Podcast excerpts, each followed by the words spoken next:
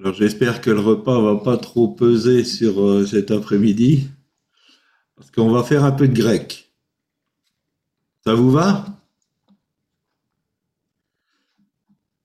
Euh, Le thème de ce message, c'est l'amour agapao. Et en première lecture, je prends simplement euh, Matthieu chapitre 24, le verset 12. Le mal se répandra à tel point que l'amour d'un grand nombre de personnes se refroidira. Alors ce verset concerne les temps de la fin, mais je ne vais pas en parler. C'est vu en long et en large dans l'étude biblique. Je voudrais euh, parler de l'amour agapao. Et dans ce verset, le mot amour et le mot agapé, qui dérive du mot agapao. Et donc ce verset ne concerne pas le monde. Ce verset concerne les enfants de Dieu. Parce que le monde ne manifeste pas l'amour agapé. Le mal se répandra à tel point que l'amour des enfants de Dieu, de la majorité des enfants de Dieu, d'un grand nombre d'enfants de Dieu, se refroidira. Donc ceci concerne les temps de la fin. Et en fait, j'aimerais peut-être enlever le voile ou une erreur sur euh, ce qui se passe dans euh, le monde chrétien, dans, euh, dans le monde des enfants de Dieu, parce qu'il y a beaucoup de confusion à ce niveau-là. Il y a trois mots grecs pour le mot amour. Il y en a un dont on ne va pas du tout s'attarder, c'est le mot eros, qui n'est pas dans la Bible et qui concerne l'amour physique, pourrait se traduire ça, faire l'amour. Donc ça ne nous concerne pas. Il y a un deuxième mot qui est philéo, qui peut se traduire par amitié. Et je pourrais dire que cela fait référence à l'amour humain, manifestation de l'amour humain. Et agapao, ou agapé, selon certains endroits, c'est un amour qui est divin. Alors, je vais m'expliquer. Parce que si euh, vous avez euh, du matériel, il y a ce qu'on appelle euh, la Bible Strong. Strong est quelqu'un qui donne pour chaque mot une définition.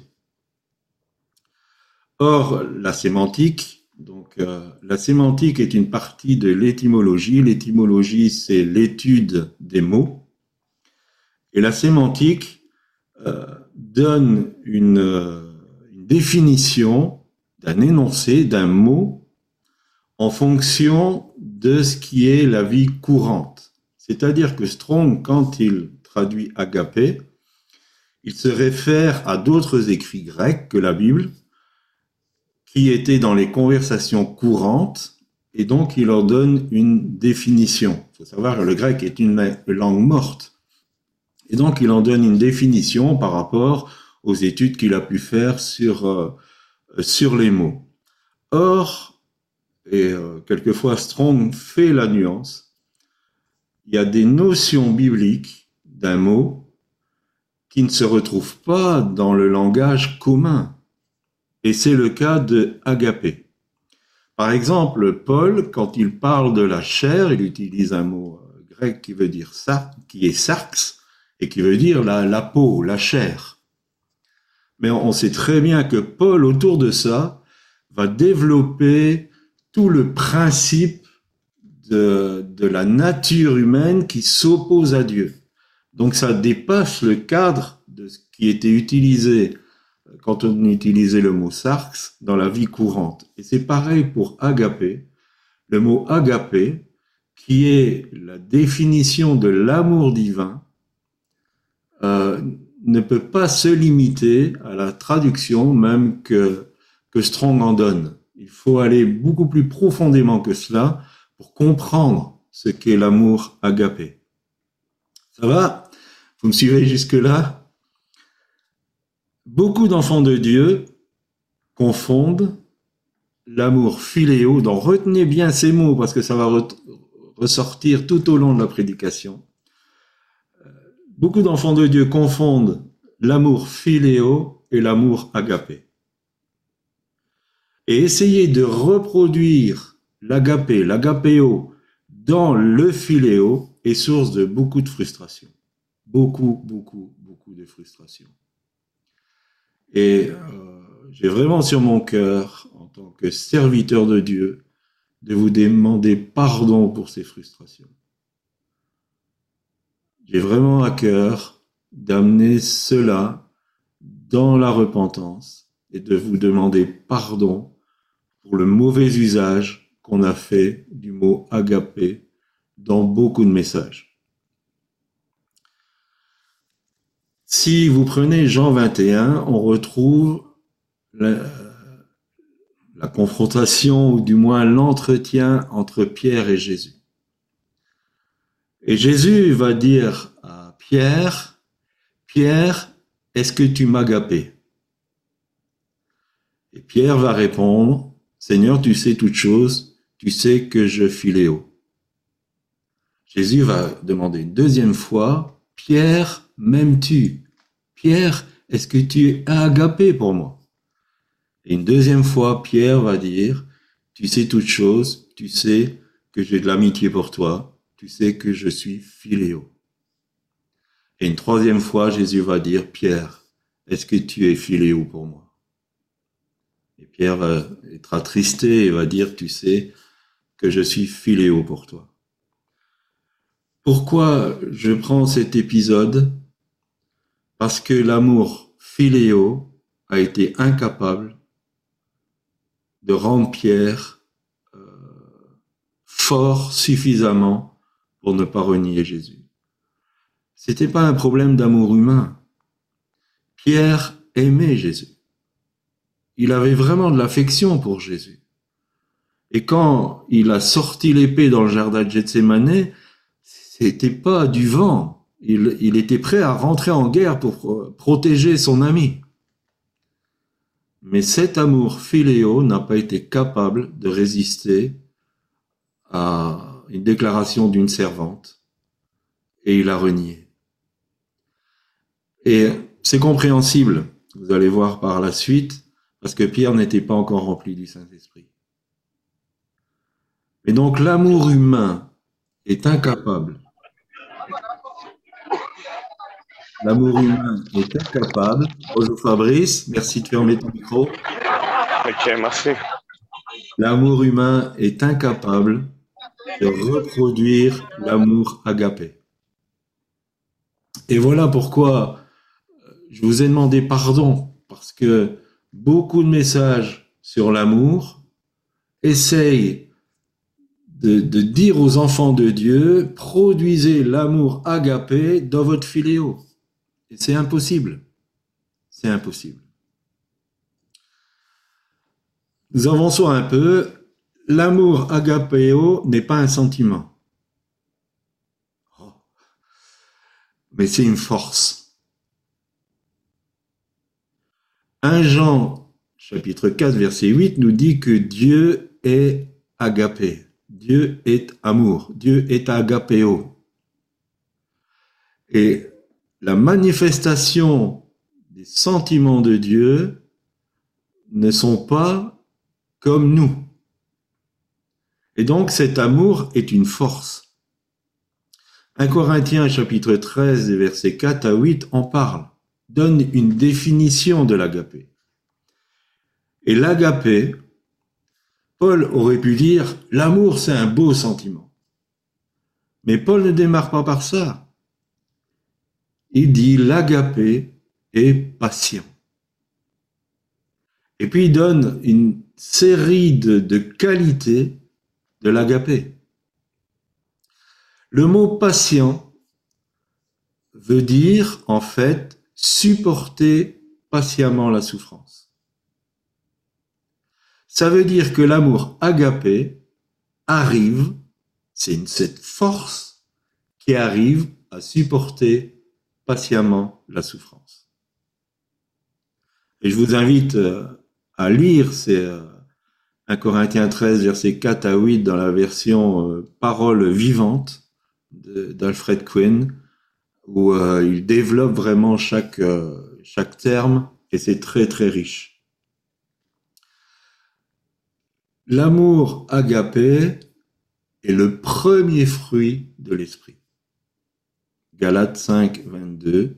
Or, le fruit de l'esprit, c'est l'agapé. C'est l'amour. L'amour agapé ne peut se concevoir que par l'Esprit de Dieu. C'est un fruit du Saint-Esprit. C'est pas quelque chose que l'être humain peut produire.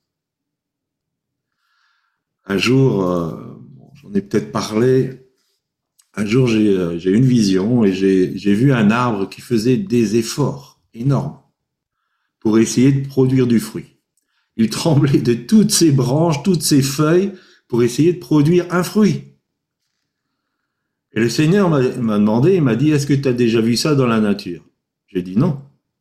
Il m'a dit, pourquoi tu veux faire la même chose? J'ai dit, Seigneur, je ne comprends pas. Mais il a dit, le fruit de l'esprit, c'est pas ton fruit, c'est le fruit de l'esprit. C'est pas toi qui peux produire le fruit de l'esprit.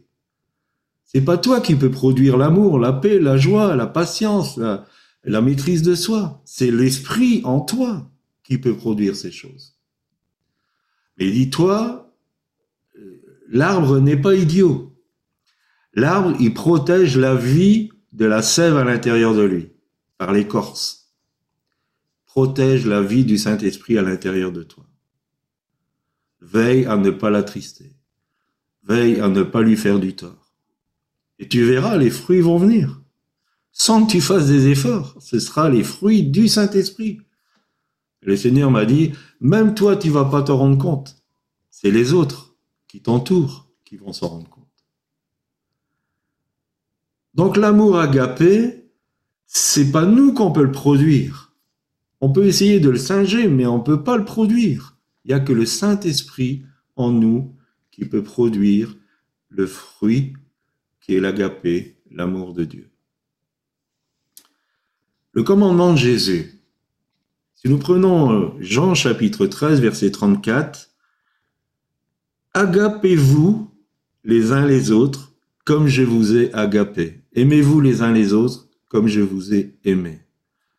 Quand Dieu nous demande, quand Jésus-Christ nous demande de nous aimer les uns les autres, il ne nous demande pas d'avoir de l'amitié les uns pour les autres.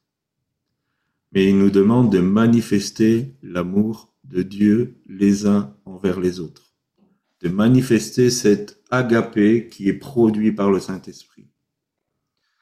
Quand on parle de sentiments, on devrait faire référence à Philippiens chapitre 2 verset 5 qui nous dit Ayez en vous les sentiments qui se trouvaient en Jésus-Christ, qui étaient en Jésus-Christ. Et si vous prenez le contexte, on parle de l'humilité.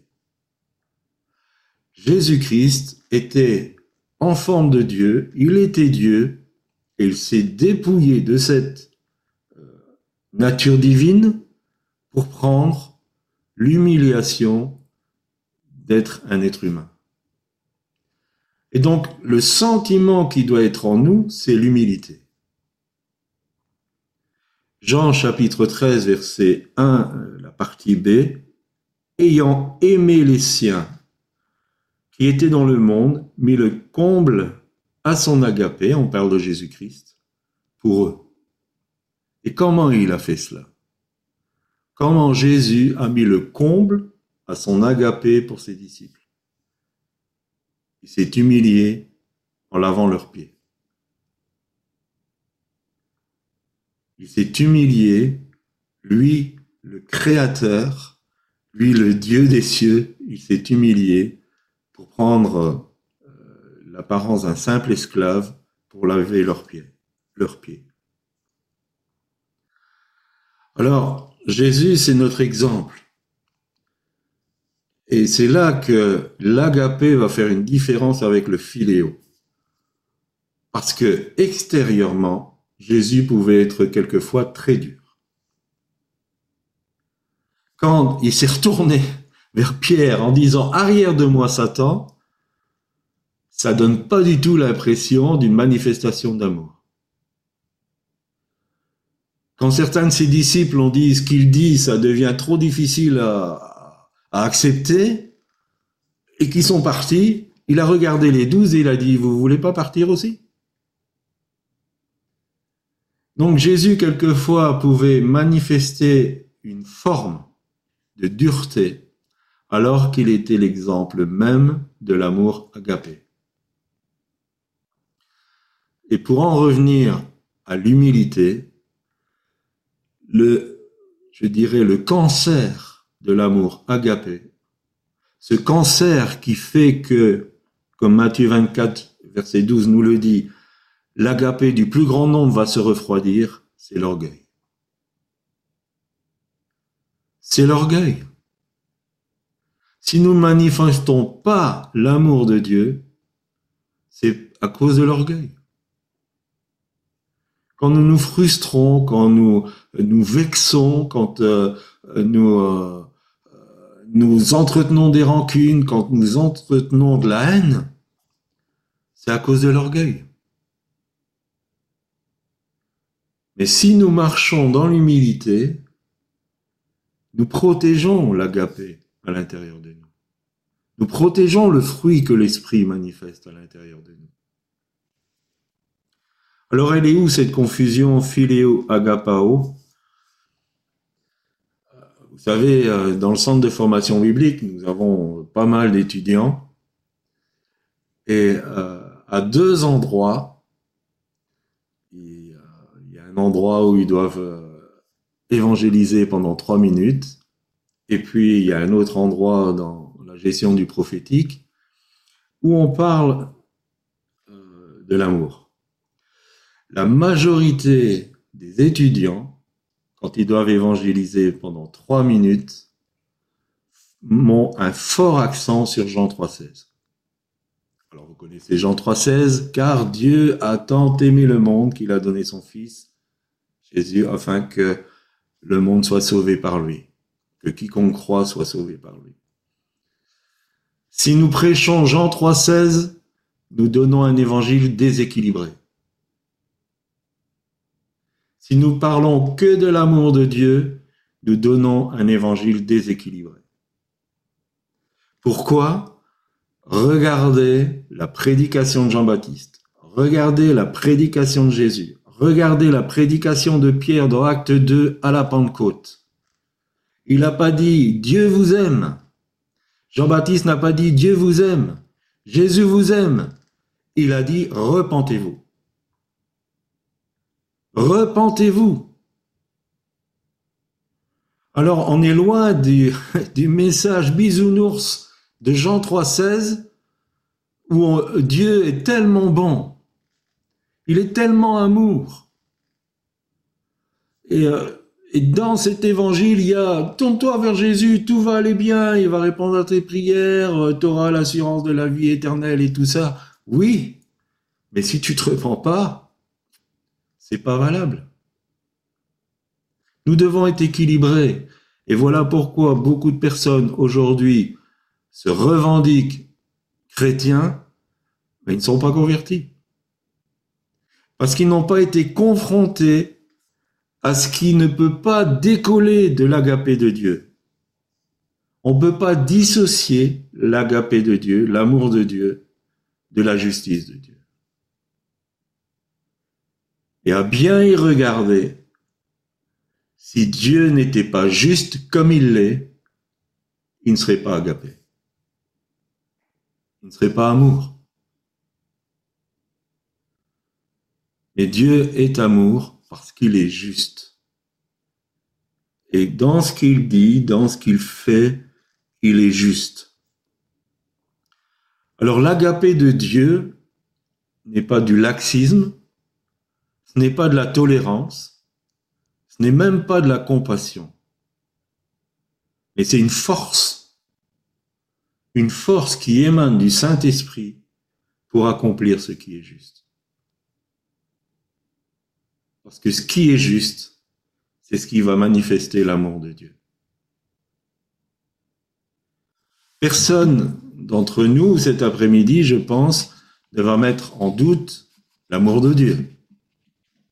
Sommes notre enfants de Dieu, donc je pense que personne ne va mettre en doute l'amour de Dieu. Pourtant, Dieu corrige. Pourtant, Dieu fait quelquefois l'absent.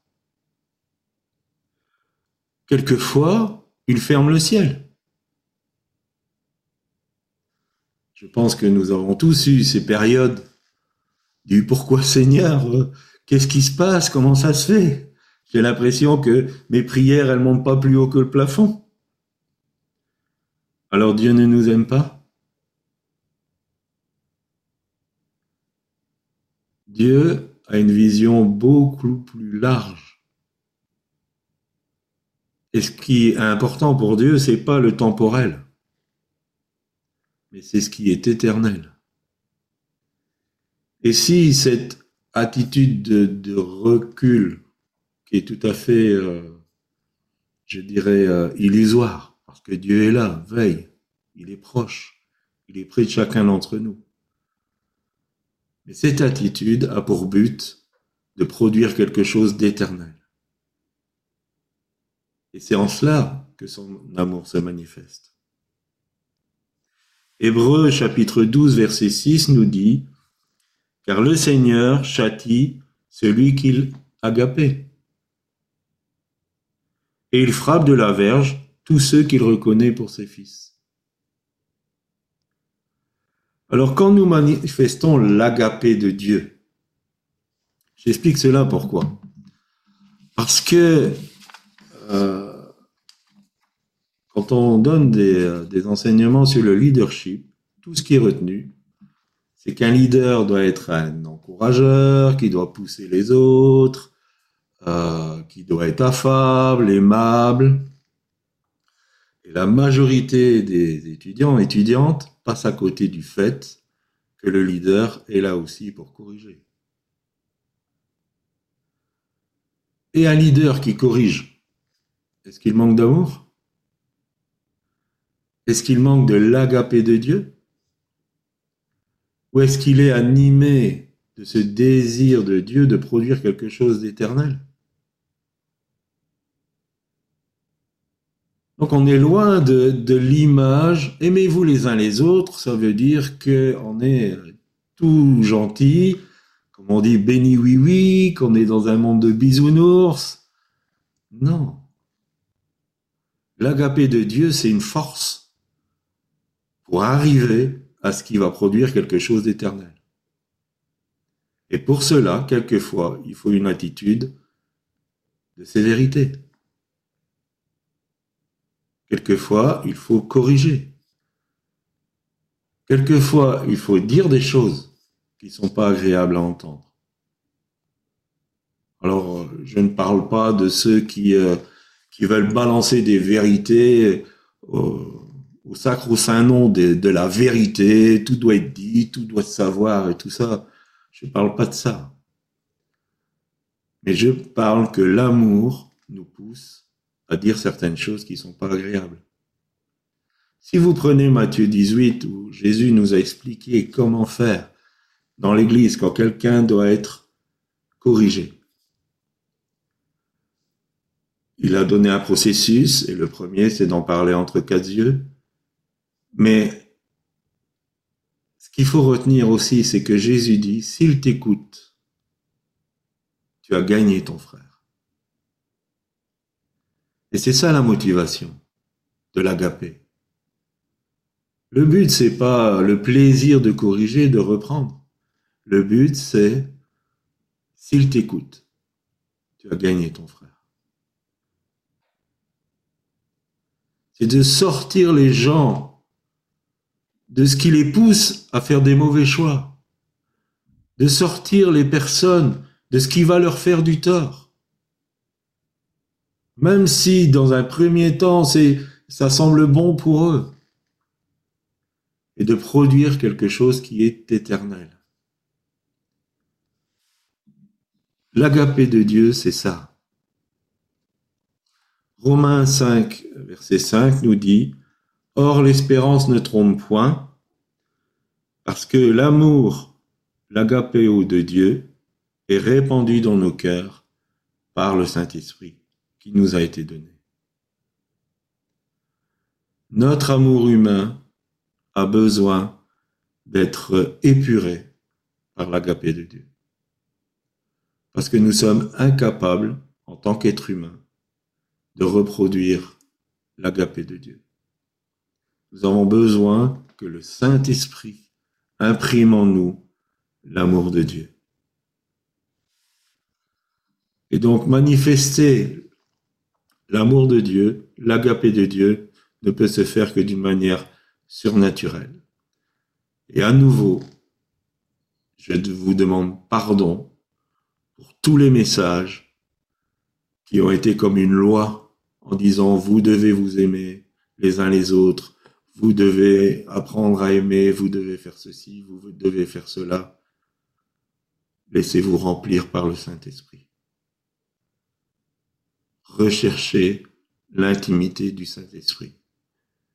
Et l'amour de Dieu va se manifester au travers de vous.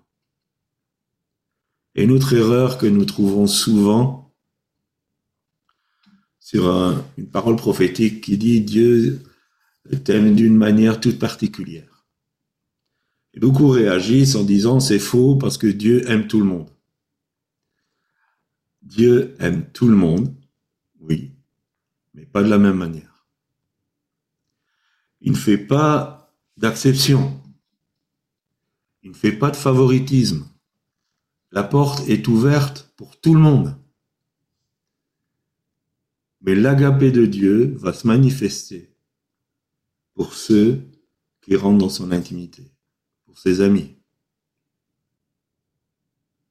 Bien sûr, l'amour de Dieu va se manifester pour les autres. Mais quand cette parole disait Dieu t'aime d'une manière toute particulière, Dieu aime certains d'une manière toute particulière. Il y a bien eu un homme selon son cœur, qui s'appelait David.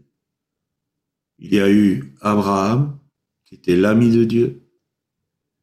Il y a eu Moïse, qui passait euh, des temps avec l'Éternel très particuliers.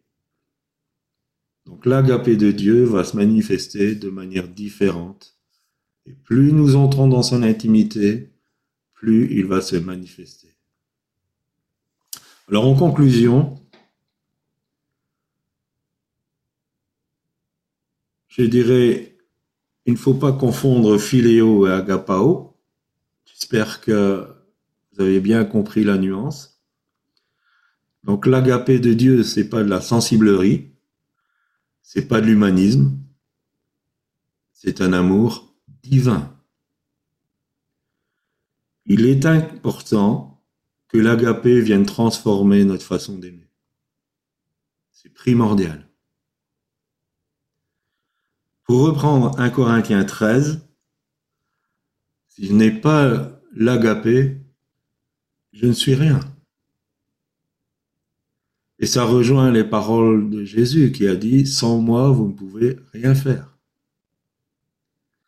Si j'ai pas l'agapé de Dieu, je ne suis rien tout ce que je peux accomplir. Et euh, dans 1 Corinthiens 13, vous avez des gens qui prophétisent, vous avez des gens qui parlent des langues, vous avez des, gens qui donnent même leur, leur vie pour une cause. Il a dit tout ça sans l'agapé de Dieu, ça sert à rien. C'est du vent. Dieu a préparé des bonnes œuvres, préparées d'avance pour que nous les pratiquions.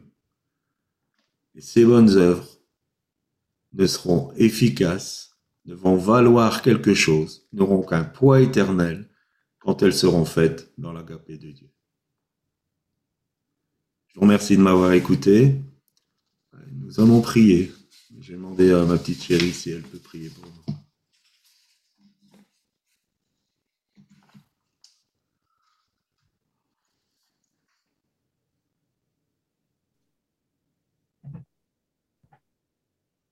Merci Seigneur pour euh, ta parole. Merci parce que nous voulons Seigneur te ressembler et aimer comme toi tu aimes. Nous sommes conscients Seigneur que nous ne pouvons le faire par nous-mêmes. Et ce que nous te demandons, Seigneur, aujourd'hui, en tout cas en ce qui me concerne, mais je demande aussi pour mes frères et sœurs ici présents, Seigneur, de nous remplir de ton esprit afin d'être rendus capables d'aimer comme tu as aimé et d'être le prolongement de qui tu es.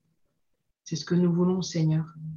Nous savons que nous ne pourrons être utiles entre tes mains que si nous faisons les choses que tu nous demandes dans cet amour, Seigneur, agapé. Et je te demande vraiment de Saint-Esprit de, de nous remplir comme tout à nouveau et de nous donner cette capacité d'aimer comme toi tu aimes.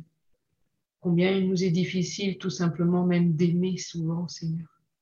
Combien, Seigneur, on, on a cette difficulté, Seigneur. Mais Seigneur, toi, rends-nous capables d'aimer, Seigneur. Rends-nous capables d'accomplir les choses dans cet amour que toi tu veux, Seigneur, afin qu'elles aient un poids éternel de gloire, Seigneur. Je te le demande au nom de Jésus. Merci pour ton amour, Seigneur. Merci pour ta fidélité. Merci pour qui tu es. Merci, Seigneur, d'être là au milieu de nous. Merci, Saint-Esprit, parce que tu nous remplis maintenant, parce que tu nous aimes d'une façon toute particulière. Je te loue, Seigneur, et je te glorifie. Merci, Père. Amen. Amen, Seigneur.